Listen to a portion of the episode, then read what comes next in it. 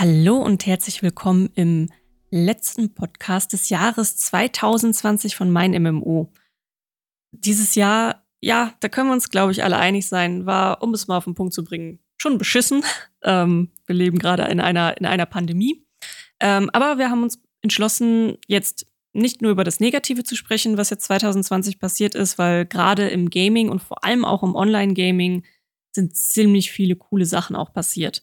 Und äh, die möchten wir einfach ein bisschen beleuchten, weil 2020 war eigentlich wirklich ein fantastisches Jahr für Online-Gamer. Und äh, mit wir bin ich natürlich nicht alleine. Ich bin zum erstmal die Leia Jankowski aus der Chefredaktion von Mein MMO. Und mitgebracht habe ich den lieben Alexander Leitsch. Hallo. Der bei uns MMORPGs betreut und den lieben Schumann. Ich grüße euch der bei uns auch in der Redaktionsleitung sitzt und äh, wir haben alle 2020 intensiv im Gaming begleitet. Und ich habe jetzt ja eine kleine Liste vorbereitet mit ähm, Sachen, die in 2020 passiert sind. Und Alex und Peter wissen auch noch nicht, was auf dieser Liste steht. Und äh, ich möchte euch einfach mal eine geballte Ladung an ein paar coolen News geben, die äh, da waren in 2020. Und danach werden wir einfach ein bisschen über das Jahr so reden. Und hier fange ich an. 21. Januar. Temtem hat Release und damit haben wir endlich sowas wie ein Pokémon-MMO bekommen. Etwas, wo viele Leute seit Ewigkeiten drauf gewartet haben. 10. März, Call of Duty Warzone hat den Release. Das war zu Beginn des Lockdowns und nach 30 Tagen hatte das Spiel schon mehr als 10 Millionen Spieler und ähm, hat einfach einen riesigen Boom auch für Online-Shooter gebracht. Am 20. März hat Animal Crossing New Horizons released ist kein klassisches MMO, ist halt eigentlich ein Singleplayer, hat aber Online-Komponenten, die sehr viele neue Spieler angezogen haben und auch zu Online-Spielen überhaupt gebracht haben. Und äh, am 11. September gab es eine ganz große Entschuldigung von Ubisoft, äh, noch vor der Ubi Forward. Das ist äh, deren, ähm, ja, so ein Stream, wo sie ihre neuen Sachen vorstellen, wo sie sich entschuldigt haben für ihre Betriebskultur. Äh, haben sogar führende Köpfe entlassen wo es darum ging, dass sie einfach ähm, Sexismus und Diskriminierung in ihrem, äh, in ihrem Unternehmen leben, äh, was im Gaming leider immer noch teilweise üblich ist. Und da hat man gemerkt, dass äh, es doch einen Schritt nach vorne geht. Äh, Fallout 76 hat das große Update One Wasteland rausgebracht, ein Ödland für alle zu Deutsch. Und damit hat tatsächlich Fallout 76 seine große Wende geschafft. Ich habe jetzt nochmal auf Steam geguckt. Seit dem Release geht das Spiel einfach nur noch nach oben. Es hat Wachstum, es kommen mehr Spieler mit dazu und es ist mittlerweile sehr gut bewertet auch auf Steam. Im August ist plötzlich Among Us da. Das ist ein riesiger Twitch-Hit. Ähm, dieses Spiel war eigentlich schon vor zwei Jahren released, hat aber eine Renaissance erlebt, weil es einfach Spieler zusammengebracht hat. Ein cooles Partyspiel und ähm, das ist auf Twitch geboomt, es ist aber auch bei Leuten geboomt, die dann auf Entfernung miteinander spielen konnten. Am 23. November hatte WoW Shadowlands Release. Und das ist die ähm, neue Erweiterung eben von World of Warcraft und kommt insgesamt sehr positiv bei den Spielern an ähm, was dann eben unterschiedlich ist zur letzten Erweiterung Battle for Azeroth, die ja insgesamt nicht so gut ankam. Und im November haben wir eine neue Konsolengeneration bekommen, die PS5 und Xbox Series XS. So, ihr beiden, was sagt ihr jetzt an dieser, an dieser Flut von News? Also für mich das Relevanteste ist tatsächlich die Ubisoft-Geschichte, die Ubisoft-Enthüllung, weil dem ein riesiger Skandal vorausging, der sich über Monate zog, war nicht nur Ubisoft ergriffen, sondern es ging insgesamt um die Kultur im Gaming. Da ist die MeToo-Kampagne mit einigen Monaten Verspätung voll eingeschlagen. Ähm, spieltechnisch fand ich COD Warzone das prägende Spiel des Jahres. Animal Crossing haben ja manche die Theorie gehabt, Nintendo hätte die Pandemie ausgelöst, damit alle zu Hause sind, um dann Animal Crossing zu spielen, was äh, ein bisschen übertrieben war. Aber es zeigt auch, dass die Leute sich dieses Jahr verändert haben und waren mehr zu Hause, haben mehr gezockt durch die Pandemie. Das hat sich fürs Online-Gaming schon ausgewirkt, wenn auch vielleicht nicht die großen Hits da waren, sondern es wurden dann mehr alte Spiele gezockt. Ja, das äh, trifft so ziemlich mein Jahr, äh, was Schumann gerade gesagt hat, alte Spiele zocken. Äh, eine Ausnahme war für mich tatsächlich Temtem, äh, das eben Anfang des Jahres gestartet ist und das mir richtig, richtig viel Spaß gemacht hat. Ich glaube, ich habe es die ersten, ja, ich würde sagen, gut vier Wochen äh, gesuchtet und auch sehr, sehr intensiv gespielt. Inzwischen ist das so ein bisschen verraucht, weil halt äh, Content noch fehlte. Das Ganze befindet sich ja auch noch im Early Access. Aber abgesehen davon war mein Jahr wirklich geprägt von alten MMORPGs.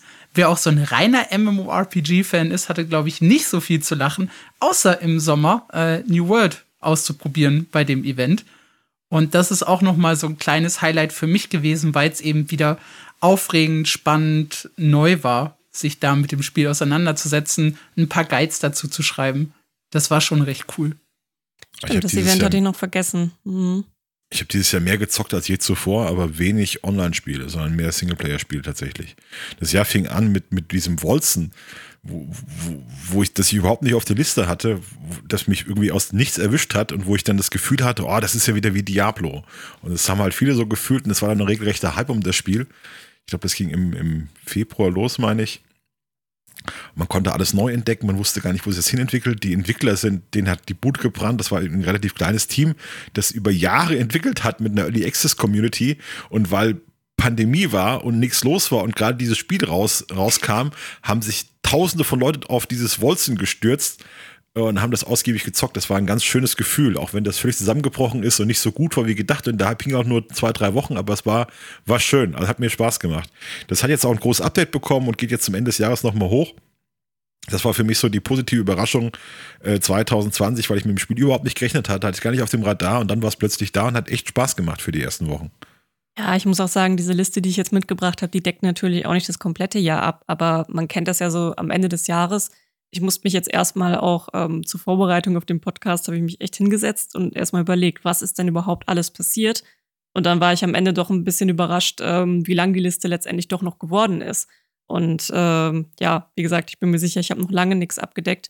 Bei mir ist es im Prinzip ein bisschen ähnlich wie bei dir, Schumann. Ich habe, ähm, ich bin auf der ganz großen Warzone-Welle mitgeritten.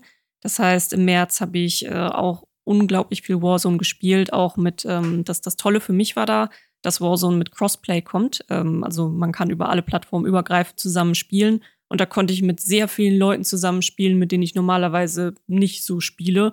Habe auch ein paar neue Leute dadurch kennengelernt und ähm, ja, das war dann so ein bisschen mein sozialer Ausgleich. Ansonsten gehörte ich auch zu den Leuten, die Animal Crossing gespielt haben. Und das ist für mich tatsächlich mit einer der schönsten Sachen aus 2020 gewesen, weil sehr viele Leute, die eigentlich gar nichts mit Gaming so am Hut haben, was ich so aus meinem Umfeld auch mitbekommen haben, die haben sich auf einmal eine Switch besorgt, die war ja auch ausverkauft ähm, für lange Zeit dann im, ähm, im März. Ich weiß nicht mehr genau, wann sie dann wieder zu bekommen war.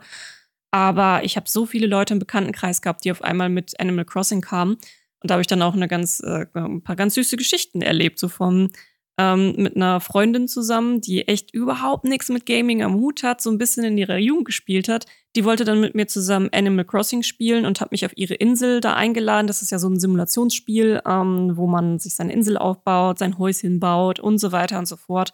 Und dann hat sie mich auf ihre Insel eingeladen. Da waren dann noch ein paar andere Freundinnen von ihr.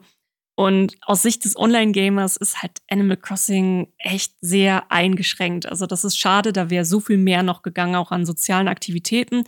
Aber gut, diese Leute, mit denen ich dann gespielt habe, die haben da überhaupt gar keine Erfahrung mit gehabt. Und die waren dann so fasziniert davon, oh mein Gott, du bist jetzt auf meiner Insel und hier, ich schenke dir Klamotten und ähm, hast du noch diese eine Ressource und das war für die eine komplett neue Welt, ähm, mit anderen Leuten zusammen zu spielen und irgendwie dann verbunden zu sein. Und das war echt schön für mich, das auch so zu beobachten und mitzubekommen, wie viel Freude die dann auf einmal daran hatten, das so zu entdecken, mit Freunden eine Party auf der Insel zu feiern. Und das war dann für mich echt ein riesiges Highlight, wie viele Leute verstanden haben, dass Online-Gaming oder Gaming halt nicht nur rumballern ist, sondern eben auch ein sehr soziales Ereignis sein kann. Es ist auch ein Frauenspiel anscheinend.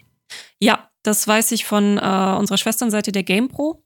Äh, die sind ja auf Konsolen spezialisiert, bei denen ist halt auch ähm, ähm, die Switch natürlich ein Thema. Und die haben tatsächlich an deren Daten konnten sie sehen, dass sie durch Animal Crossing sehr viele neue Frauen ähm, als Leserinnen gewinnen konnten. Äh, das ist ja immer noch mehr so eine Männerdomäne. Das weiß ich auch aus unseren Daten von meinem MMO. Ich gucke natürlich auch immer so auf unsere Demografie. Und äh, wir haben auch, boah, ich glaube, Ganz 90 ist es noch nicht, wenn ich das gerade richtig im Kopf habe, aber wir haben fast 90 Prozent männliche Leser. Und bei der GamePro hat sich das dann doch sehr umgeschiftet, auch über, also Sims ist natürlich auch ein großes Thema da, äh, aber Animal Crossing hat echt sehr, sehr, sehr viele Frauen mit dazu geholt und die toben sich jetzt vielleicht auch weiter aus oder gucken sich auch andere Spiele mal an. Die haben, sitzen, also es sitzen ja gerade alle zu Hause und äh, ja, wissen mit ihrer Zeit nichts wirklich anzufangen und da ist Online-Gaming halt einfach eine coole Sache.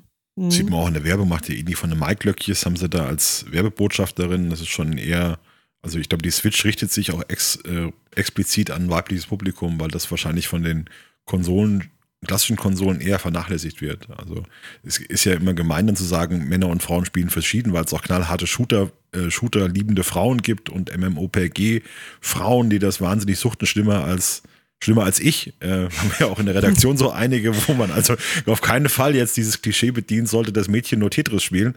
Aber bei Animal Crossing fällt mir schon auf, dass es ähm, stark Frauen anspricht. Und die dann auch neu fürs Gaming begeistert. Ich glaube, das ist tatsächlich ein Nebenaspekt der Pandemie, dass mehr Leute spielen als je zuvor. Und die Industrie das auch erkannt hat und neue Leute gewinnen möchte. Ja, das ist auch so ein bisschen das, was ich im Frühjahr erlebt habe äh, während der Pandemie. Da habe ich mich sehr, sehr viel in alte Spiele gestürzt. Ich habe äh, wegen der kostenlosen Aktion Herr der Ringe Online gespielt. Ich war plötzlich in, in WoW Classic unterwegs und damit war ich ja absolut nicht alleine. Wie die äh, Zahlen bei Steam und auch sonstige Spielerzahlen gezeigt haben, sind ganz, ganz viele Leute zu alten Titeln zurückgekehrt, um sie wahlweise wieder zu spielen oder überhaupt mal für sich zu entdecken. Und das war auch eine sehr, sehr coole Erfahrung, weil man plötzlich ja wirklich so ein, so ein komplett altes Spiel erlebt hat, aber es war voll bis oben hin. Ich glaube, so, also gerade bei Herr der Ringe Online hatte ich im Startgebiet so unglaublich viele Leute um mich herum. Das hätte ich halt bei so einem alten Titel eigentlich nie gedacht.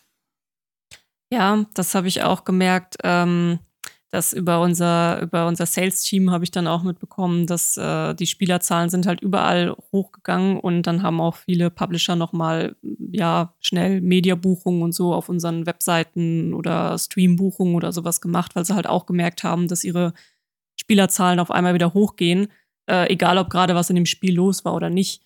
Ähm, das äh, auf jeden Fall und das gilt für mich persönlich auch. Also ich habe in diesem Jahr, glaube ich, so viel gespielt wie schon, wie schon lange nicht mehr. Also ist, normalerweise bin ich auch so an Wochenenden ganz gerne mal unterwegs, dass ich irgendwie, ja, ins Museum gehe, Konzert, irgendwie sowas. Und das ist halt dieses Jahr nicht so richtig gewesen.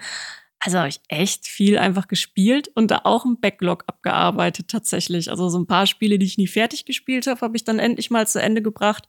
Und ähm, ansonsten aber auch viel ruhige Singleplayer-Indie-Games, die so ein bisschen eskapistisch sind, wo ich dann auch ganz gut abschalten kann. Das ist dann so der, der Gegenpol zu meinem zu Warzone gewesen.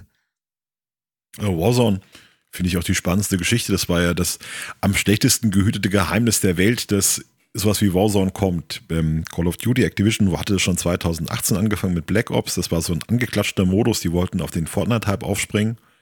Das hat mit Black Ops halt nicht so gut funktioniert. Und dann hatten sie schon gesagt, wenn, wenn, das, wenn das neue Call of Duty kommt, dann werden wir das Spielerlebnis um eine ganz neue Art erweitern. Und das wird noch nie erlebt und das wird dann lange monetarisiert, lange entwickelt werden. Monetarisiert haben sie eigentlich gemeint, haben sie nicht gesagt, sondern das war aber eigentlich der, der Punkt. Und es hat sich eigentlich seit einem Jahr abgezeichnet, seit Februar 2019 schon, dass sowas wie Warzone kommt.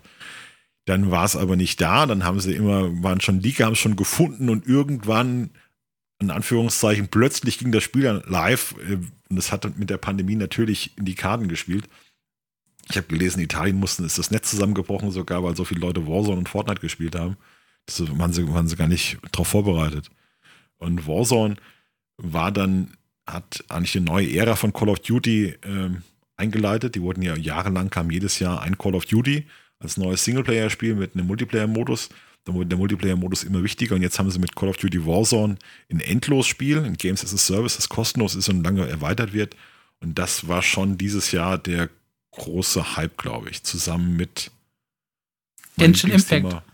Valorant war natürlich, darüber spricht man heute kaum noch darüber. Valorant ähm, völlig explodiert Anfang des Jahres durch, die, durch den Trick, dass sie gesagt haben, ihr könnt Valorant nur spielen, nur die Beta von Valorant spielen, wenn ihr auf Twitch jemandem zuschaut, wie ihr die Beta von Valorant spielt.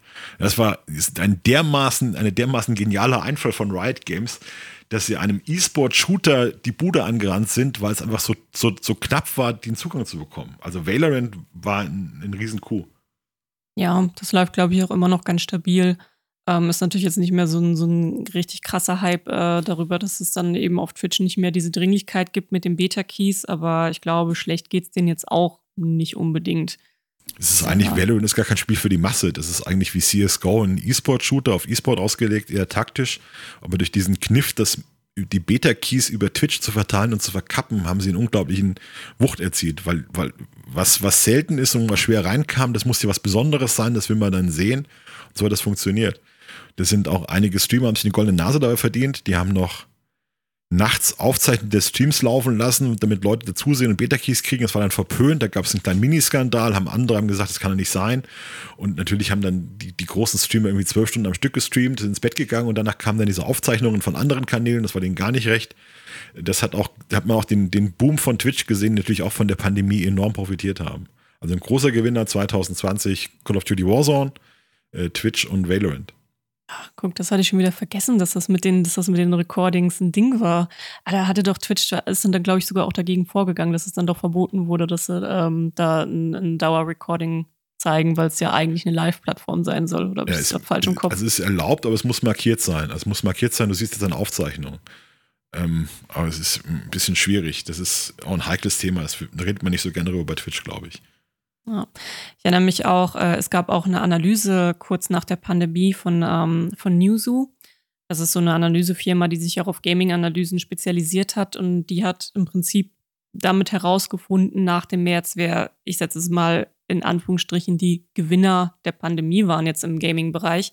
Und das fand ich auch ganz interessant, dass da waren es vor allem so schnelle Shooter oder in, allgemein schnelle Games, wo man so reinkommt. Also so natürlich die Warzone, äh, Fortnite aber genauso, aber auch League of Legends, also so die äh, MOBA, äh, hatte da nochmal einen ganz guten Boost bekommen und das waren halt einfach unglaublich beliebte Spiele, auch für, für ich glaube vor allem auch für Jugendliche, um sich da dann zu treffen, äh, einfach so nebenher schnell zu spielen, sich ablenken zu können und dabei dann auch einfach mehr zu quatschen. Also ablenken ist ein starker Faktor.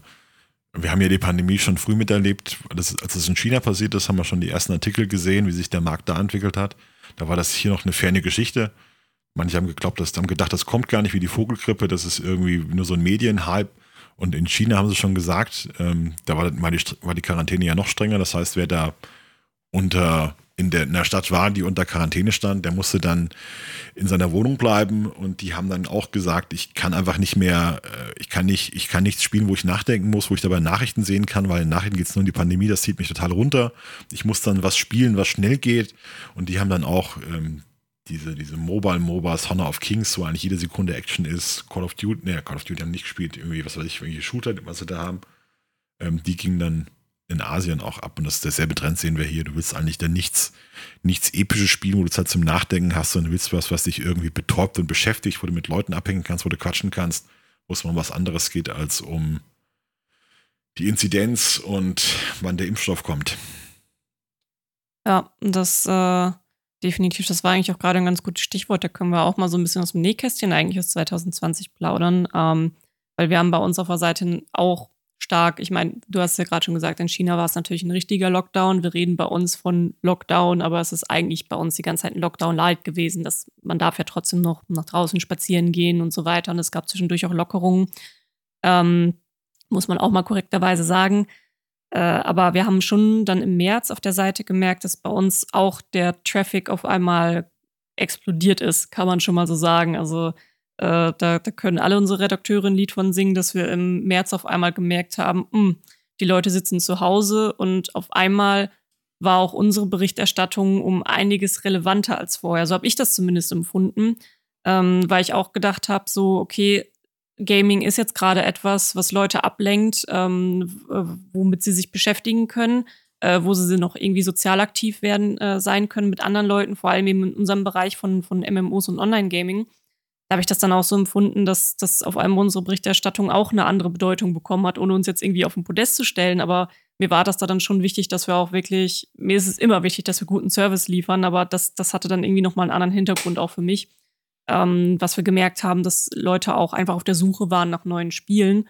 Ähm, da haben wir auch überlegt, wie wir, wie wir Spiele vorstellen können, neue Spiele und haben unter anderem schöne kostenlose Spiele rausgesucht. Also da hat man auch gemerkt, günstig und kostenlos, das waren schon wichtige Schlagwörter auch, weil nicht jeder natürlich dann zu Hause auf einmal ganz viel Geld übrig hat, um äh, ganz viele Spiele zu kaufen und auszuprobieren. Ja kurz, waren ja auch viele in Kurzarbeit oder ja. haben wirklich Probleme. Also wir können ja, uns trifft ja persönlich berufsmäßig die Pandemie nicht, weil wir im Homeoffice sitzen, die meisten von uns.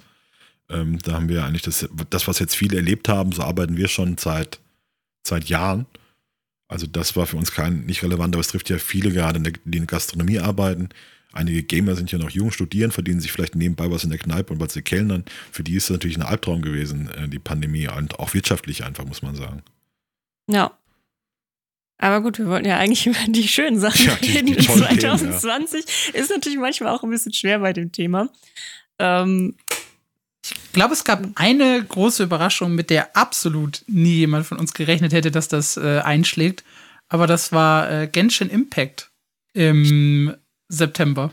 Stimmt, das habe ich in der Auflistung auch noch komplett vergessen. Ach, guck, so gut vorbereitet. das kam einfach, das kam einfach total in die Dürrezeit. Ich habe dann auch von einigen gelesen, wir wollen uns irgendwie die Zeit vertreiben, bis Cyberpunk kommt, war für einige ein Argument. Ist ja dieses Jahr auch wahnsinnig viel verschoben worden auf 2021, wie New World zum Beispiel, oder abgesagt worden und dann kam dieses äh, Genshin Impact und hat richtig reingehauen, das stimmt. Du hast Genshin Impact, glaube ich, auch relativ viel noch gespielt, oder Alex? Oder? Äh, es es, es geht tatsächlich. Ich habe es ein äh, bisschen für mein MMO spielen äh, dürfen. ähm, dürfen.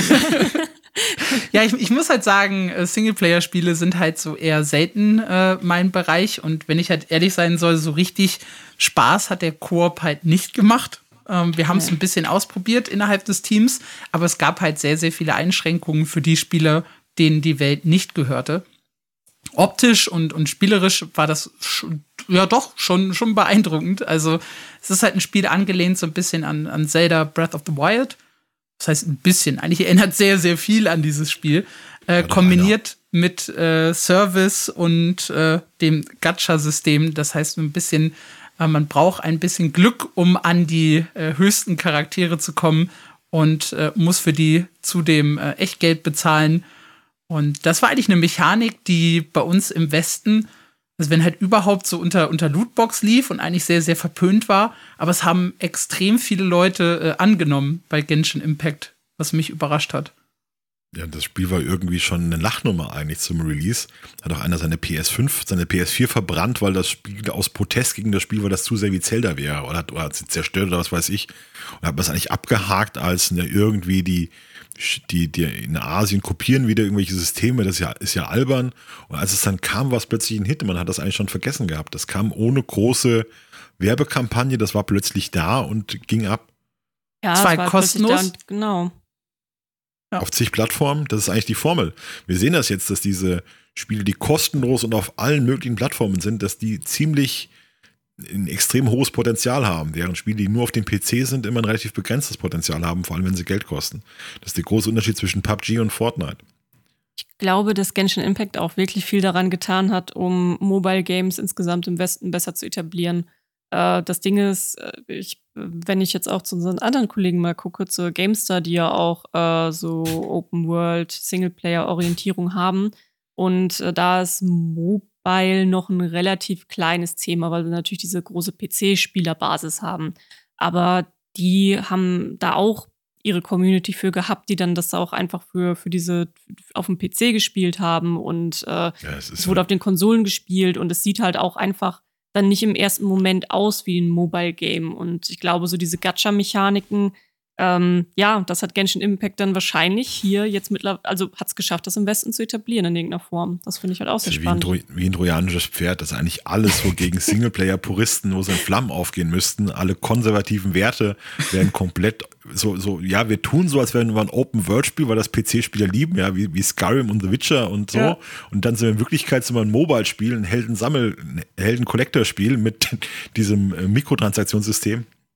Also hochgefährlich. Also muss man, habe Artikel dann gelesen oder geschrieben über einen YouTuber, der auf diese, diese Gacha-Spiele äh, spezialisiert ist und du die, die, pumpen da Geld rein in einer Dimension, die man sich kaum vorstellen kann. Also dann geht dann um Tausende tausende Dollar, um den ganz bestimmten Helden, der in der Tierliste ganz oben steht, zu bekommen. Dann gibt es auch diesen Waifu-Faktor, dass die Leute ihre Heldin haben möchten, weil die so süß ist und weil die eine Brille hat und weil die so eine schöne Frisur hat und ist so, so frech. Und dann gibt es bestimmte Typen, da haben wir auch Experten dafür im Team. Ähm, die Waifu. Und ja, die meine Waifu. MMO, das, das war sehr wichtig bei der, beim Vorstellungsgespräch damals, das äh, Waifu-Expert. Ja. ja, aber das ist tatsächlich ein ja. ganz, ganz interessanter Aspekt. weil äh, da bin ich so das erste Mal, also man ist halt sich schon immer klar, dass es halt Unterschiede gibt zwischen der westlichen Welt und Asien. Aber ich war bin schon so ein bisschen vom Stuhl gefallen, als dann der Entwickler des Spiels sagte, ja, ja, wir haben das schon so darauf abgezielt und wir sind halt auch selber so, so ein bisschen scharf auf unsere Charaktere. Das, das ja, hat mich schon ja. überrascht. Das, das ist da dann tatsächlich, ist das nicht so verpönt wie hier. Ähm, das fand ich auch dann super interessant, dass dieses Interview dann auch um die Welt ging. Und bei uns war das so nach dem Motto, oh mein Gott, äh, äh, sie sprechen, sie sprechen da über ihre niedlichen Charaktere und dass sie tatsächlich auch so ein bisschen den, den Girlfriend, also Freundinnen-Faktor haben. Ich meine, es gibt ja auch männliche Figuren in dem Spiel.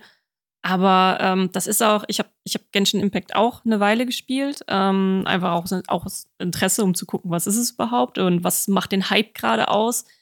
Aber ich muss sagen, ich glaube, früher, so mit 12, 13 oder so, wäre mir das gar nicht so richtig so aufgefallen. Aber also, wenn ich jetzt mit drauf gucke, ach, wie, ja, wenn du dann da diese kleinen Mädchencharaktere hast, die da im Prinzip alle in Strapse rumrennen und du ganz genau siehst, dass, dass da auch bestimmte Klischees, Klischees bedient werden von so ein bisschen der Domina, der Lehrerin, das süße kleine Mädchen, das freche Mädchen und alle so knapp bekleidet sind, dass da muss ich sagen, irgendwie, ach, ne, ich konnte es tatsächlich dann irgendwann nicht mehr weiterspielen, auch wenn ich es ganz, ganz cool an sich von den Mechaniken finde, aber es, es ging irgendwie nicht. Konnte nicht. Das Waifu-Thema finde ich wahnsinnig spannend. Overwatch, Blizzard ist ja da reingeraten. Die wollten die haben ja gesagt, sie wollten einen Cast machen, der möglichst divers ist und viele Leute anspricht, damit sie sich mit denen identifizieren können. Also ähm, Asiaten, Europäer, Nordamerikaner, soll jeder Kontinent so abgedeckt sein, dann sollen die verschiedenen Lebensformen in Wesensarten. Es gibt ja eine Lesbe im Spiel, es gibt eine Autistin im Spiel, es gibt den kleinen äh, nordischen Zwerg, es soll sich jeder wiederfinden. Und die sind damit auch völlig in Waifu-Fahrwasser gesegelt mit dem Spiel. Gibt jetzt so Overwatch nach Mercy, gibt's, gibt's Bilder im Netz, will man sich gar nicht vorstellen, weil die es auch geschafft haben, irgendwie, ich weiß nicht, ob das wirklich absichtlich war oder ob sie unabsichtlich da reingerutscht sind, dass so diese klassischen Charaktere abgebildet haben, wie verschiedene Frauen sein können, um Stereotypen zu erfüllen. Also Mercy ist die strenge Lehrerin, äh, Tracer ist das Mädchen von nebenan, so ein bisschen buschikos. Diva ist das Gamer-Girl. Dann hast du mit Widowmaker so eine Femme Fatale. Und da hat sich die Community draufgestürzt auf dieses Spiel Overwatch und hat da Fanart erstellt und hat sich ausgemalt, wer da mit wem schläft, obwohl das gar nicht im Spiel war. Das war ja, war ja ein klassischer Shooter. Und da hast du diesen Waifu-Faktor ganz deutlich bemerkt. Wenn du bestimmte Archetypen im Spiel hast, werden die Leute verrückt. Na, das ist, vielleicht sollten wir das einfach mal als Thema für einen extra Podcast machen. Das ist auf jeden Fall ein großes Feld, wo man auch viel, viel zu erzählen kann. Ähm, das ist dann, ja, ich hoffe, die Brücke kommt jetzt nicht seltsam, aber wir hatten es äh, am, am Anfang äh, ja einmal schon ein bisschen angesprochen und zwar mit äh, Ubisoft, was so ein bisschen der, der große Knaller dann im Jahr war, äh, mit Zeichensätzen gegen ähm, eine schlechte Betriebskultur im Gaming.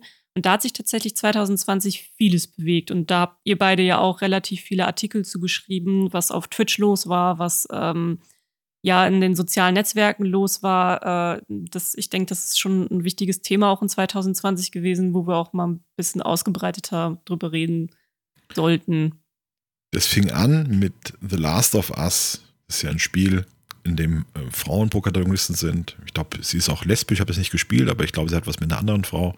Und das hat eine Streamerin gespielt, ganz unabhängig davon, hat Last of Us gespielt und ihr ist dann klar geworden, dass sie sexuell belästigt wurde von einem Streamer von Destiny. Ähm, Say No to Rage heißt der Mann. Es ist geht, relativ kleines Streamer, um die es da geht.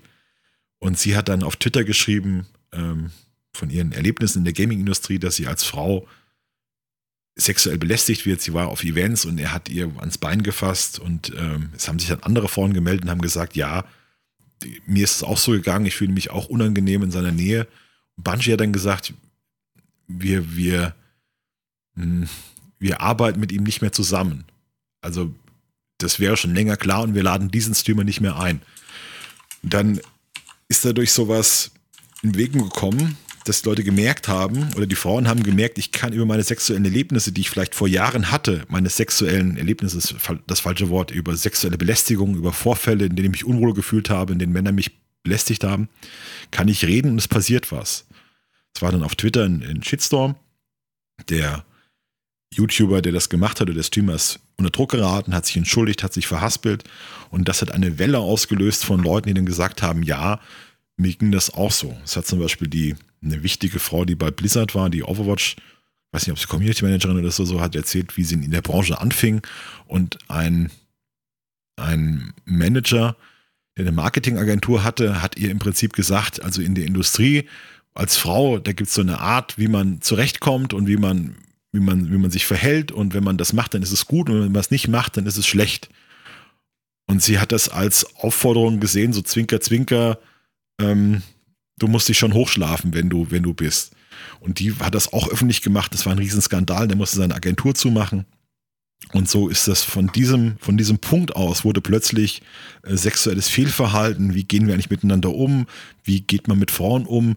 Ging wie eine Lawine los. Es wurden immer mehr Anschuldigungen. Das hat dann tatsächlich mit der Zeit auch Ubisoft erfasst, wo einiges im Argen lag, wie man, wie man mitbekommen hat nach diesen Enthüllungen. Mhm. Ja, das hat im Prinzip schon 2019 so angefangen, würde ich sagen. Da hatten wir auch die ersten Berichte bei uns auch über Riot, ähm, wo dann auch gerade dieser Begriff Kumpelkultur ähm, groß wurde. Das eben, da muss man sagen, Gaming ist einfach noch eine sehr junge Branche, die aber auch entstanden ist durch ein paar, ja, junge Männer, die äh, irgendwie im Keller bei oder in der Garage bei Mama und Papa angefangen haben, ihre Firmen zu gründen und äh, die wird jetzt aber erst so langsam professioneller. Und äh, es kommen eben auch mehr Frauen und äh, diverse Menschen eben in diese Betriebe. Und äh, man kann halt sagen, dass aber 2020 so ein, schon so eine Welle losgetreten ist, ähm, auch natürlich durch die Geschichte von Harvey Weinstein und MeToo ähm, beflügelt. Äh, das ist dann so 2020 sehr prominent geworden. Und da muss man auch sagen, ähm, das ist natürlich auch ein zweischneidiges Schwert ähm, weil es auch schwierig ist, wenn natürlich Menschen auf Twitter irgendwie schreiben, bei mir ist was passiert und äh, es gibt aber eigentlich noch gar keine nachhaltigen Beweise und ähm, ja, es fängt dann aber schon eine Hexenjagd an und man kann aber nicht zu 100% sicher sagen, dass wirklich was passiert ist. Auf der anderen Seite passiert es ja. Es gibt auch genug Fälle, wo Beweise vorliegen. Ähm, und äh, es ist ja nicht so, dass das äh, sich auf einmal alle Frauen der Welt verschworen haben und gesagt haben, ja, wir machen jetzt hier irgendwie alle, alle Männer in irgendeiner Form fertig oder so. Das ist auch manchmal so eine komische Vorstellung, die existiert. Ähm, aber ich würde sagen, dass gerade auch diese, diese Bekanntmachung von Ubisoft im September jetzt 2020 war dann ein ganz großer Schritt auch, dass sie von sich aus sich entschuldigt haben, groß tatsächlich auch Entlassungen gehabt haben in der, in der Führungsebene. Ähm, da sollen ja ganz, also laut den Berichten ähm, auch von, von Bloomberg, von Jason Schreier, dem bekannten Gaming-Journalisten, da sind halt Sachen, sollen Sachen passiert sein, dass dann, ähm, ja, dann sobald eine Frau dann den, den Meetingraum verlassen hat, dann äh, sexuelle Kommentare gekommen sind, äh, dass sie Meetings im, im Stripclub gehalten haben und ähm, einfach keine schöne Betriebskultur für weibliche Mitarbeiter oder auch teilweise männliche Mitarbeiter hatten, also Bossing auch ein großes Thema, von oben nach unten herabreden. Und ähm, ja, und ich, ich glaube, da wurde 2020 dann auch so eine Tür geöffnet, die äh, nicht so schnell wieder zu schließen ist. Und äh, deswegen so schlimm natürlich auch die Berichterstattung ist. Wir reden ja selber auch dann teilweise drüber, wenn wir Artikel darüber schreiben, man muss sich da durchwühlen, man muss es lesen, man muss sehr vorsichtig sein. Das ist einfach zum Teil eklig, ja, muss man genau. ganz ehrlich sagen. Mhm. Ich das habe es. es hab das ja viel gelesen und diese, diese Twitter-Berichte von Frauen, die dann erzählen, wie sie vor zwei Jahren vergewaltigt wurden, es macht einen fertig. Ja. Ich bin ja nicht gerade nah am Wasser gebaut oder bin da irgendwie besonders sensibel, aber man will das nicht lesen oder man, man liest das und man denkt sich, oh Gott, das Willen, was denn da wieder passiert? Weil dann auch Mechaniken ablaufen, wie sich Frauen verhalten, wie sich Männer verhalten, die einfach unheimlich unangenehm sind. Dann siehst du da Chatverläufe und du, du, du denkst so, lass das doch einfach, mach das doch nicht und dann mach das doch und man will das einfach nicht, man will dich gar nicht damit konfrontieren. Und es ist völlig richtig, dass es alles immer nur Behauptungen sind und ähm, steht ja keiner mit der Kamera dabei und filmt das. Ja? Das ist ja das Problem. Wer, wer, will das denn, wer will das denn beweisen? Es geht dann um irgendwelche äh, E3 vor vier Jahren, wo angeblich jemand eine Frau gegen eine Wand gepresst hat und der dachte aber, sie sind zusammen. Dann geht es darum, der schlimmste Skandal war ja mit Method. Und da geht es darum, dass sich jemand, ein Streamer, ein Twitch-Streamer, der auch Heiler im Raid von Method war, der hat sich regelmäßig Streamerinnen zu sich nach Hause eingeladen, um mit denen zusammen zu streamen. Ja? Das hört sich ja auf den ersten Blick, die übernachtet bei ihm, ist ja alles ganz nett und so und dann sind die auch irgendwie befreundet oder, oder irgendwas. Und es war wohl das Problem, dass er angenommen hat, wenn die bei mir schläft, dann schläft sie auch mit mir. Ja, ich tue ihr einen Gefallen und dann ist sie mir auch was schuldig, weil ich bin ja der berühmte Heiler von, von Method und ich bin ja wer und dann muss sie das machen. Das sind aber alles nur Behauptungen und du musst es immer klar machen. Es steht keiner mit der Kamera dabei und filmt das, sondern die Frau ist, ist, hat das dann gesagt, dann hat die Polizei das untersucht. Ähm, was man von außen gesehen hat, war, dass sie sich unwohl fühlte in seinen Streams und dann relativ schnell abgereist ist und er wurde daraufhin von Twitch gebannt. Und man wusste aber nicht, was da genau gelaufen ist. Warum er gebannt wurde, das hat keiner so recht nachverfolgen können. Und jetzt im Zuge dieses MeToo-Skandals hat sie dann geschrieben, er hat mich dann vor Jahren vergewaltigt. Ähm, niemand hat das untersucht. Und dann hat Method, also die Gilde, hat gesagt, ähm, ja, hat dann erklärt, wie sie mit der Sache umgegangen sind, das untersucht haben und die Polizei das untersucht und die Polizei kam zu keinem Ergebnis, die konnte das nicht nachweisen, dann haben sie den Fall verlaufen lassen, haben auch nicht mal den Twitch-Ball nicht mehr nachgehakt und über dieses Ganze, über diese Untätigkeit der Gildenleitung, diesen Vergewaltigungsvorwurf, der im Raum stand, zu verfolgen, ist die ganze Gilde zerbrochen, weil sich dann Partner zurückgezogen haben. Da, das war der, der schlimmste Fall mit, diesen, mit dieser Schilderung der Vergewaltigung, der, der öffentlich wurde, an den ich mich erinnern kann. Ja, und das, ähm, das ist halt alles im letzten Jahr passiert, dass auch viel da in der Richtung einfach passiert ist und einfach auch mehr drüber geredet wird jetzt. Also das finde ich wichtig, diese Entwicklung aus 2020, dass drüber geredet wird und dass auch, wenn es schwierig ist, teilweise eben, weil es viel Behauptung und Wort gegen Wort ist, ist es aber gut, nach meiner Ansicht, dass, ähm, dass das einfach das Thema da ist und äh, viele jetzt noch viel stärker bestreben, auch ein sicheres Arbeitsumfeld und ein schönes Arbeitsumfeld für jedes Geschlecht und äh, Nicht-Geschlecht und ähm, ja, einfach für ja wegen ganz, ganz verschiedene Fälle. Du hast ja bei den Gamern, die sind ja eher jung, unreif, kann man sagen, den sind vielleicht, steigt manchem da auch der Ruhm zu Kopf. Wenn du irgendwie 19, 20 bist, bist auf YouTube, hast du deine 500.000, 600.000 Abonnenten, dann schreibt ihn der 15-Jährige an, wie toll du bist. Ja. Und die Gesellschaft erwartet dann von dir mit 21, dass du sagst, nein, du bist minderjährig, geh weg, ich will nichts von dir. Aber das ist ja nicht die Realität. Also ein YouTuber ist darüber gestolpert, dass ihn der war wohl selbst unsicher und war nur auf YouTube und der hatte so eine schöne Stimme und hat irgendwie Anime-Videos gemacht und das zieht halt vor allem junge Mädchen an. Und die sollen ihm dann geschrieben haben und er hat versäumt, nach ihrem Alter zu fragen und sie da zurückzuweisen. Und das wurde ihm dann als Skandal ausgelegt, wie der mit 15-jährigen Mädchen flirtige Texte schreiben kann. Und du hast auf der anderen Seite wirklich diese, diese Geschichten, wenn erwachsene Männer, die im Beruf stehen, die die Chefposition sind wie bei Ubisoft, das war der Chefdirektive, der, der Chefkreative, der hat im Prinzip die Ubisoft-Formel erfunden, der hat alles entschieden und der hat dann ein Klima geschaffen, wo er seine, seine Kumpels hatte, denen er die, mit denen er dann über Frauen, über Außenseiterinnen gelästert hat ein bisschen und die ist aus dem Raum gegangen und hahaha und äh, die kann doch mal irgendwie schöner schöne anmachen oder die kann doch mal mit uns ausgehen oder so. Und das ist halt eine ganz andere Geschichte, finde ich, weil du dann klare Machtpositionen hast. Ist jetzt nicht das eine ist, das eine ist besser oder schlechter als das andere, aber das eine sind erwachsene Männer in Machtpositionen, die Verträge unterschrieben haben, die eine klare Karriere haben, die zielstrebig sind, von denen man erwartet, dass sie reif und sensibel sind. Das andere sind Privatleute, die irgendwie zu umgekommen sind und die vielleicht noch völlig unreif sind. Wir, wir reden ja bei Twitch-Streamern von Leuten, die, die, die 18, 19, 20 sind, die irgendwie die Schule gemacht haben oder auch nicht. Tifu sagt, er hat keine Schule gemacht und der ist der größte Streamer, da war es lange Zeit. Äh, äh, egal. Und die eigentlich irgendwie 18 Stunden am Tag zocken und nur mit anderen Gamern abhängen. Wo sollen die denn bitte eine moralische Reife und Festigkeit her haben? Also, wo, wo soll das herkommen? Ja, ja, wobei das also natürlich also ist, auch keine, ich, keine ich, Entschuldigung ich, sein darf. Ja, ich weiß, also es ist halt einfach für mich immer, wenn ich, wenn ich das lese, denke ich mir so, mein Gott.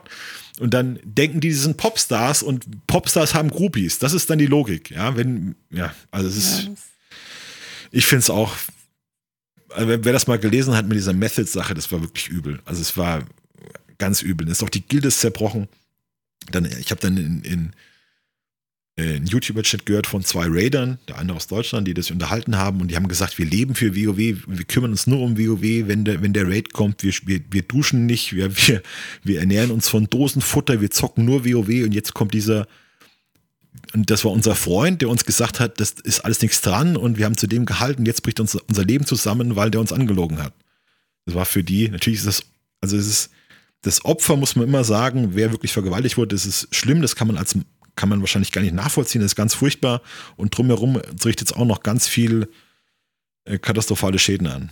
Also es ist einfach, Ja. Übel. Es war halt da 2020 auf jeden Fall viel, was aufgerüttelt wurde. Und äh, ich bin mal gespannt, wie das jetzt auch in den nächsten Jahren so weitergeht. Äh, weil, wie gesagt, da sind halt jetzt einfach Türen geöffnet worden, die so nicht mehr wieder zugehen. Man kann, ähm, ich hatte jetzt auch ein Gespräch noch mit, mit Heiko Klinge, Chefredakteur von einer, von einer GameStar, der hat das auch sehr schön formuliert, als wir das Thema mal hatten. Er hat gesagt, so die, ähm, dass äh, der, der Welpenschutz jetzt auch vorbei ist für die Gaming-Branche. Dass da jetzt auch einiges passieren muss, dass sie erwachsen werden muss und ähm, da hängen halt jetzt auch ganz, äh, ganz andere Sachen dran, Investoren und äh, Gaming breitet sich auch immer weiter in, ins Leben von, von allen Menschen aus, äh, wird immer mainstreamiger und äh, da, da geht das einfach so in der Form nicht mehr. Und das ist eigentlich auch eine ganz gute Überleitung zu ähm, Twitch. Da hatten wir ja ganz am Anfang gesagt, das ist ja auch so einer der großen Gewinner in Anführungsstrichen der Pandemie jetzt 2020 gewesen. Und äh, ich glaube, sehr bezeichnend davor ist tatsächlich Among Us. Hat jemand von euch gespielt? Nee. Kurz. Kurz. Hattest du eine ganze Gruppe? Äh, ich hatte tatsächlich, oder ich habe äh, einen, einen tollen Online-Freundeskreis, äh, der ganz aktiv Valorant und Among Us zusammenspielt, mit dem ich allerdings in letzter Zeit viel zu wenig äh, zusammengekommen bin, was auch sehr, sehr schade ist. Aber es ist tatsächlich ein, ein, ein sehr, sehr schönes Spiel, wenn man halt wirklich so in einer Gruppe unter sich ist, wo man sich halt gegenseitig so ein, so ein bisschen äh, anlügen und äh, betrügen kann. Das ist ja eigentlich ein Konzept, das äh, extrem gut funktioniert. Sowohl halt auch bei bei irgendwelchen anderen ähm, Tabletop-Spielen, da ist das ja auch immer, äh, weiß nicht, Secret Hitler und ähnliche Sachen sind ja auch sehr, sehr beliebt, weil das Secret eben so Hitler. Spaß untereinander macht. Ja, genau, ja. Werwolf. Und ja. äh, ich glaube, bei Among Us da ist so, so mit das Spannendste, dass es eigentlich eben diese, ich hatte es ganz am Anfang mal erwähnt, eigentlich zwei Jahre geschlafen hat, mehr oder weniger. Und dann auf einmal aus dem Nix da war, ähnlich wie vor, vorher noch Fall Guys. Ähm, auch so ein Indie-Spiel, so ein Partyspiel, äh, was riesig explodiert ist äh, in, in 2020. Aber ich glaube, Among Us hat halt tatsächlich geholfen, vielen Leuten auch viel Spaß zu bringen in 2020, weil es da, es ist ähnlich wie bei den Shootern, es ist halt einfach nichts Kompliziertes. So, ähm, man, man ist mit einer Gruppe da, man muss kleine Aufgaben erledigen. Einer ist der Saboteur, der Maulwurf und versucht die Gruppe halt umzubringen. Klingt jetzt natürlich irgendwie auch schon wieder böse und so, aber es ist halt ein lustiges Spiel. Und man muss dann mit der Gruppe raten, wer der Saboteur ist. Und äh, der Saboteur versucht natürlich die ganze Gruppe umzubringen. Und äh, es ist ein sehr interaktives Spiel. Man, man redet vor allem miteinander und blödelt auch ein bisschen miteinander rum. Und äh, das merkt man eben auch, dass es auch bei gerade bei jungen Leuten extrem gut ankam.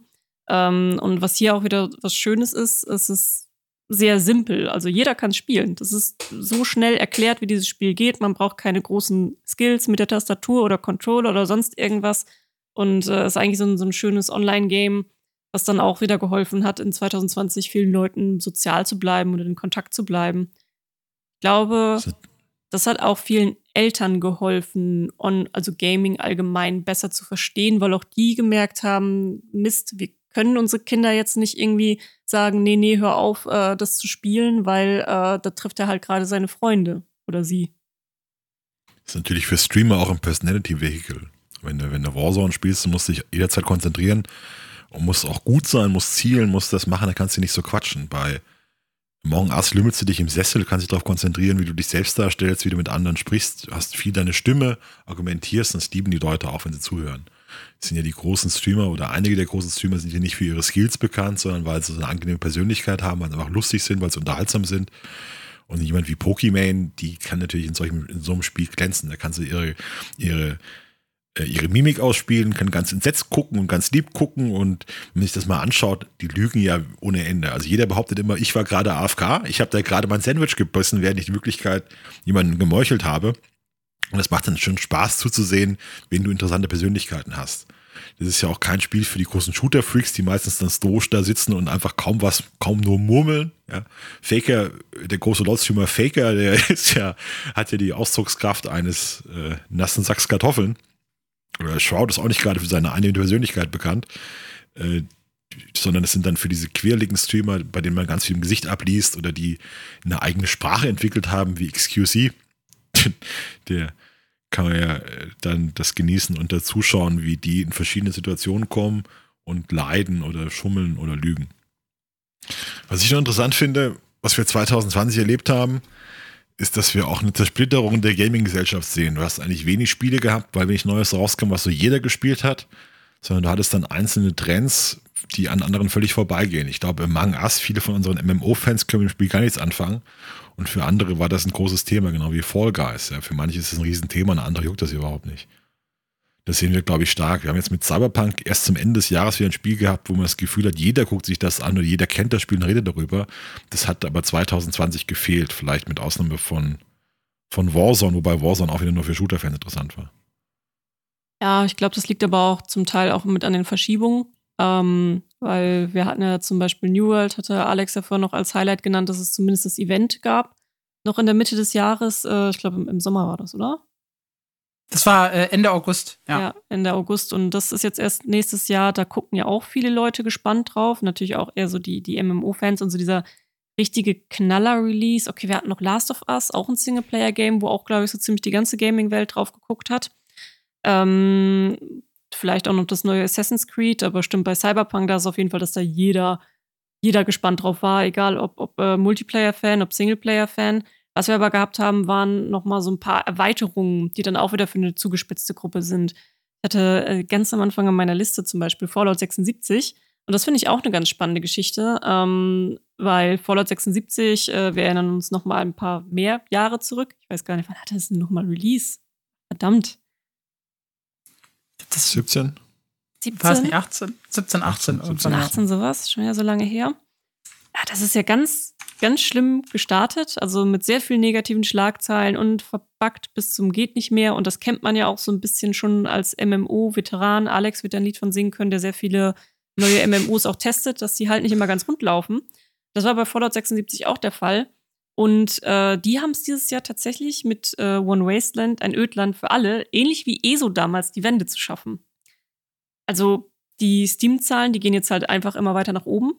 Ähm, man sieht, äh, wenn man sich das einmal anguckt, in den, in den Charts haben die ein stetiges Wachstum seit dem, äh, seit dem Update und sind mittlerweile größtenteils positiv bewertet. Und ich glaube, damit hätte ja keiner so richtig gerechnet.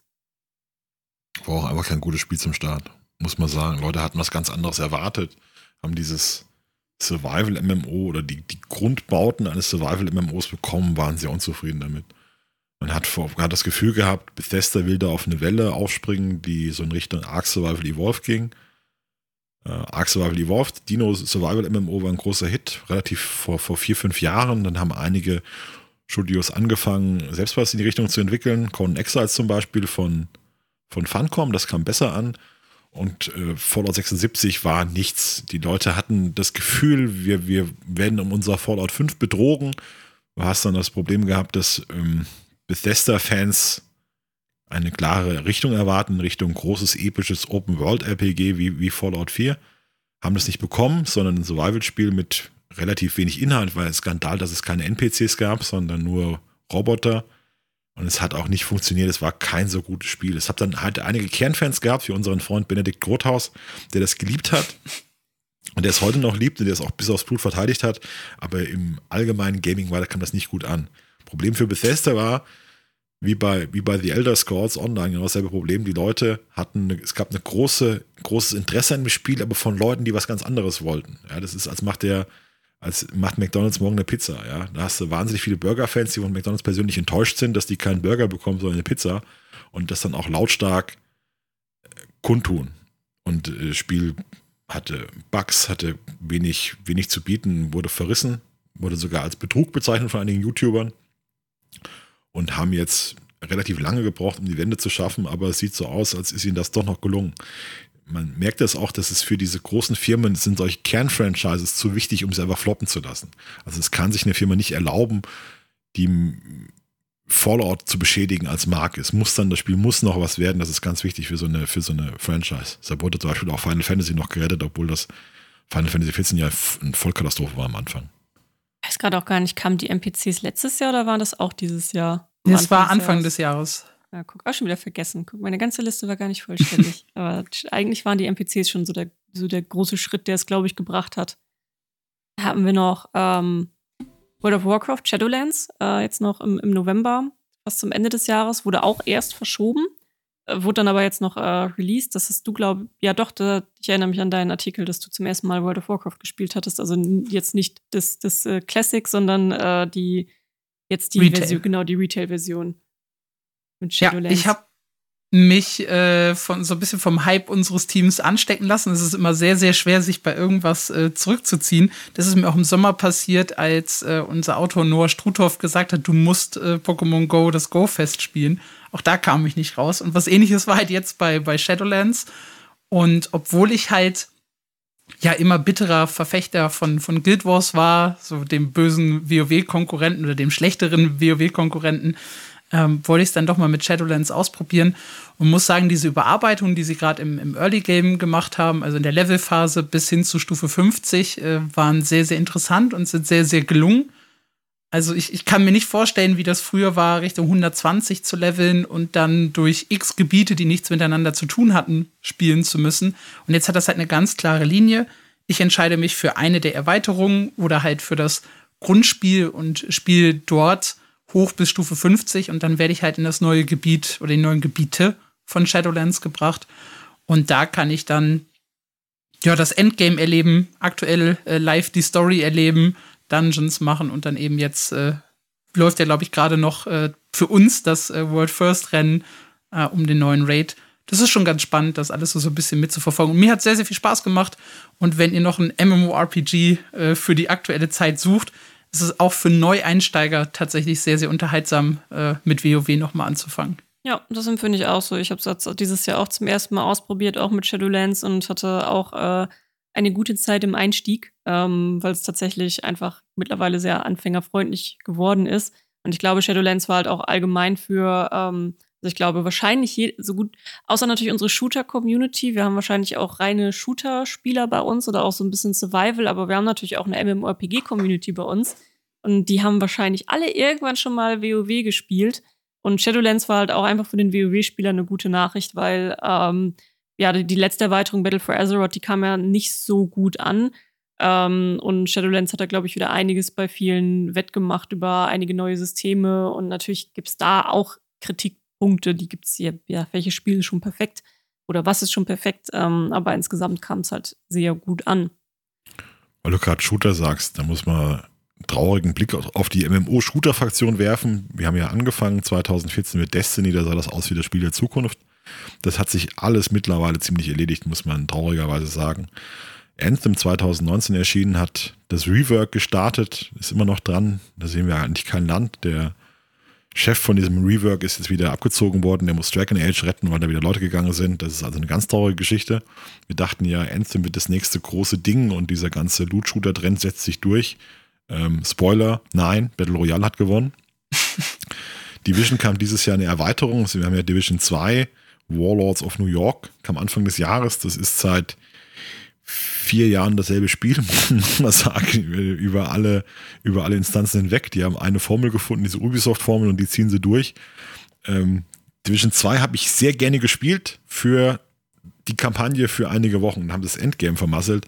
Und jetzt dieses ähm, Warlords of New York war dasselbe nochmal. Also die machen einfach immer mehr von ihrer selben Formel und bieten da immer mehr Content. Wahrscheinlich sieht Division sieht jetzt nicht so aus, als wird das noch lange weiterentwickelt. Das scheint auch auszulaufen, obwohl das Hardcore-Fans hat, die sich aber abgewendet haben von dem Spiel langsam. Oder einige haben sich abgewendet. Und bei Destiny muss man auch sagen, keine gut, kein guter Verlauf genommen. Die haben sich von Activision getrennt, ihrem großen Papa. Ähm, der härteste Satz war vielleicht von, von Luke Smith, dem Chef, der gesagt hat, wir werden sowas Großes wie die Erweiterung Forsaken 2018 nicht mehr stemmen können. Damals hatten wir viel mehr Mitarbeiter, wir hatten noch ähm, Hilfsstudios von Activision, die haben wir jetzt alle nicht mehr, wir müssen es selbst machen und wir werden wahrscheinlich, also in Anführungszeichen, kleinere Brötchen backen müssen. Das haben wir in den letzten Jahren bitter gemerkt bei Destiny. Es gibt relativ wenig spielerische Erweiterungen. Entwicklungen. Die haben jetzt sind sie auf die PS5 bekommen, gekommen und haben dann tatsächlich, jetzt läuft das Spiel mal so, wie sich schon viele gewünscht haben, dass Destiny zweimal läuft auf den Konsolen. Aber insgesamt kein guter Verlauf für, für Loot-Shooter. Da muss man sagen, dass die Probleme haben, den Leuten das zu geben, was sie wollen. Die Leute wollen eigentlich immer neuen Content. Es sollte eigentlich jedes Vierteljahr eine große Erweiterung kommen mit vielen neuen Inhalten. Dann macht das Spiel Spaß, wenn es Stories gibt, wenn es neuen Loot gibt, wenn es neue Raid gibt, dann macht, machen Loot-Shooter Spaß. Aber dieses Endlos-Spielen, und immer denselben Lootfarm, immer dieselben Instanzen laufen, das scheint sich auf Dauer nicht zu nicht durchzusetzen. Und die, die bringen zu wenig Content, um zu funktionieren und zu wenig Erweiterung. Man hat immer das Gefühl beim Spiel wie Destiny oder Division, wenn man das spielt, es könnte noch so viel mehr sein, es könnte da noch eine Ecke lang gehen, man könnte noch im Raumschiff leben, man könnte da noch ein Raid mehr haben und die Spiele können das aber nicht, nicht stemmen. Also das scheint mir tatsächlich eine Entwicklung zu sein, die man vor fünf Jahren viel positiver sah, als sie jetzt gelaufen ist. Loot-Shooter, traurig. Das, Aber ja. vielleicht noch was Schönes zum Abschluss äh, des Podcasts. Und zwar das, was uns äh, das letzte halbe Jahr so ein bisschen äh, auf Trab gehalten hat. Der äh, Release der neuen Konsolen oder auch das Toilettenpapier der Gamer, wie es äh, zwischenzeitlich äh, während der Corona-Pandemie, wo das Toilettenpapier knapp und bei den Gamern wurden die Konsolen sehr, sehr knapp. Und das hat, glaube ich, ja auch mein MMO die letzten drei, vier Monate äh, ordentlich auf Trab gehalten mit dem Thema, welche Händler äh, bieten noch eine Konsole an, bieten überhaupt noch irgendwelche Händler mal Konsolen an in der Zukunft.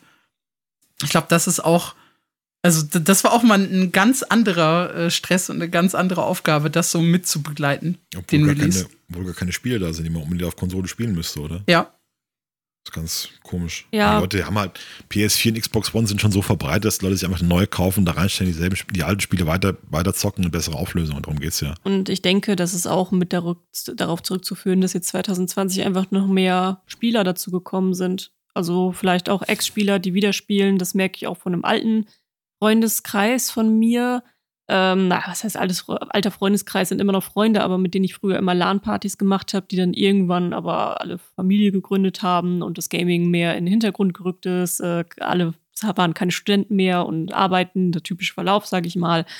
Äh, und die spielen jetzt auch wieder mehr und von denen kriege ich jetzt auf einmal ständig Nachrichten mit, äh, hast du nicht mal hier noch einen Tipp? Und was kann ich jetzt auf meiner neuen PS5 spielen? Und was sind da so die Sachen, die ich dringend spielen müsste? Und was sind eigentlich so die, die Entwicklungen in letzter Zeit? Und die kommen jetzt verhäuft äh, wieder auf mich zu.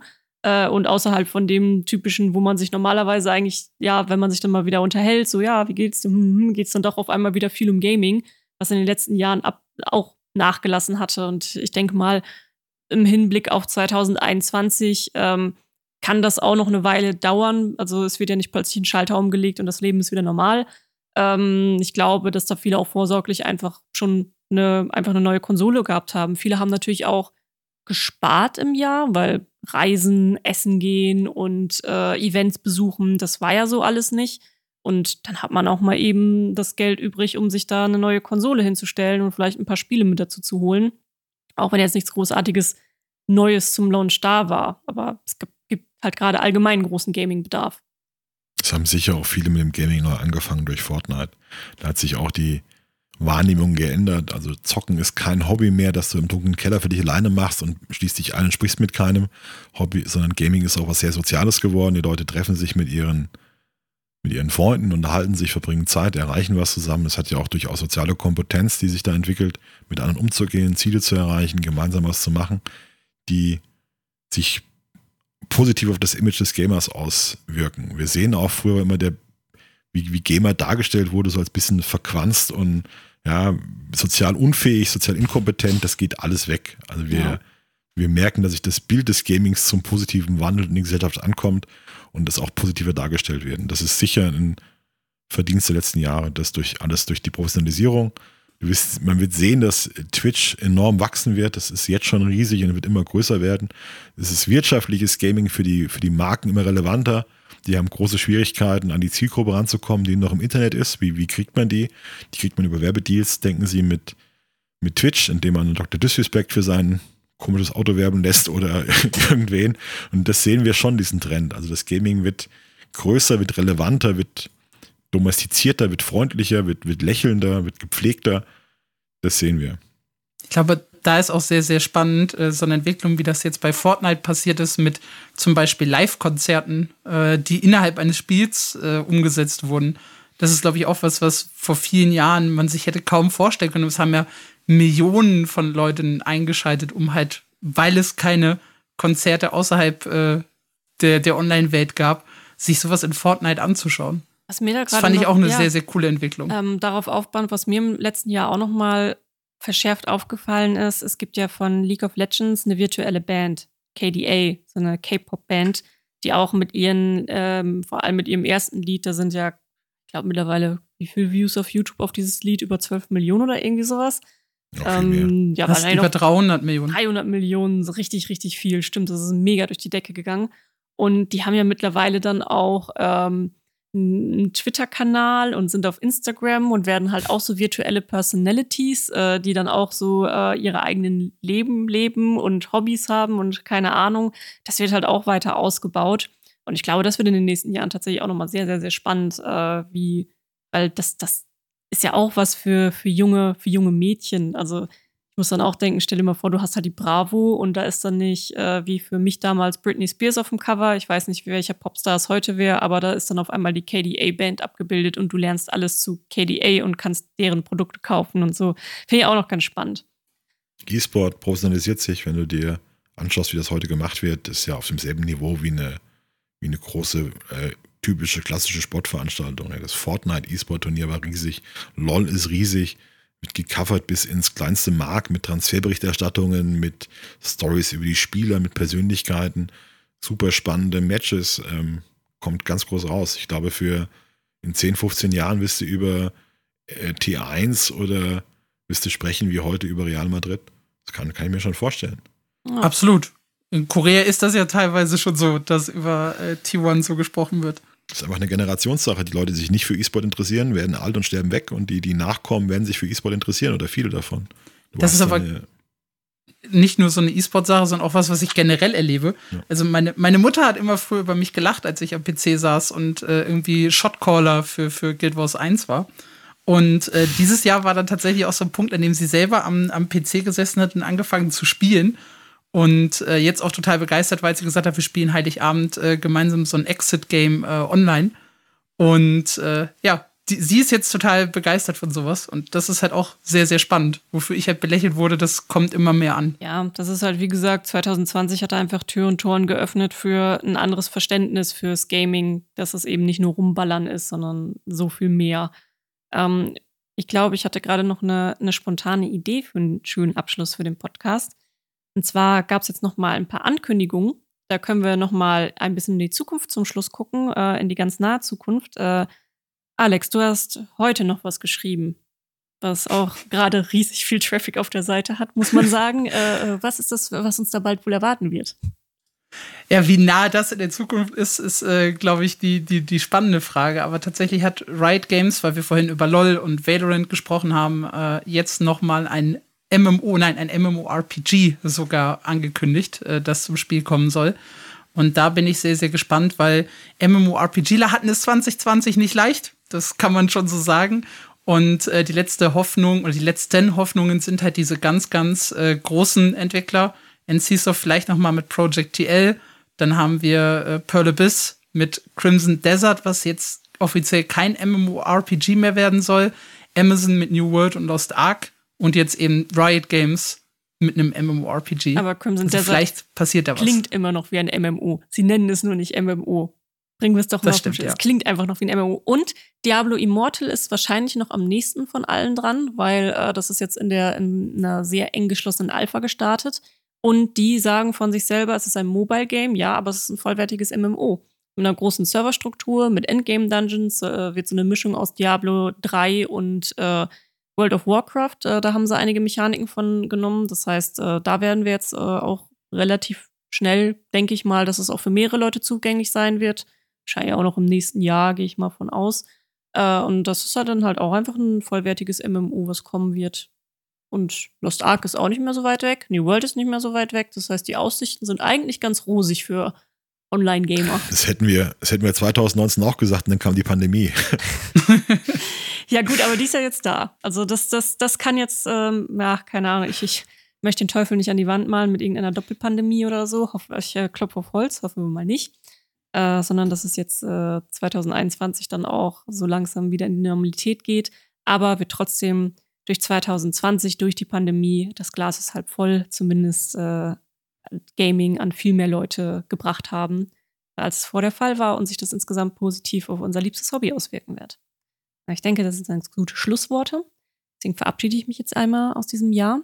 Ähm, aus 2020. Wir hören uns also 2021 wieder mit ganz frischen Themen.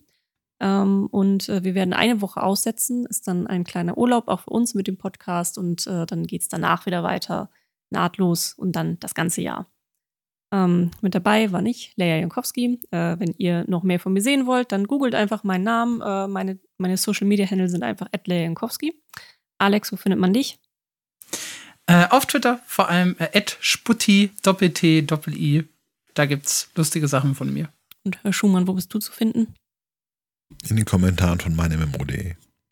Sehr schön. Dann äh, wünsche ich euch allen noch äh, ein, ein schönes Rest 2021, liebe, ach, 2020, liebe Zuhörer, oder wenn ihr später hört, habt auch eine gute Zeit.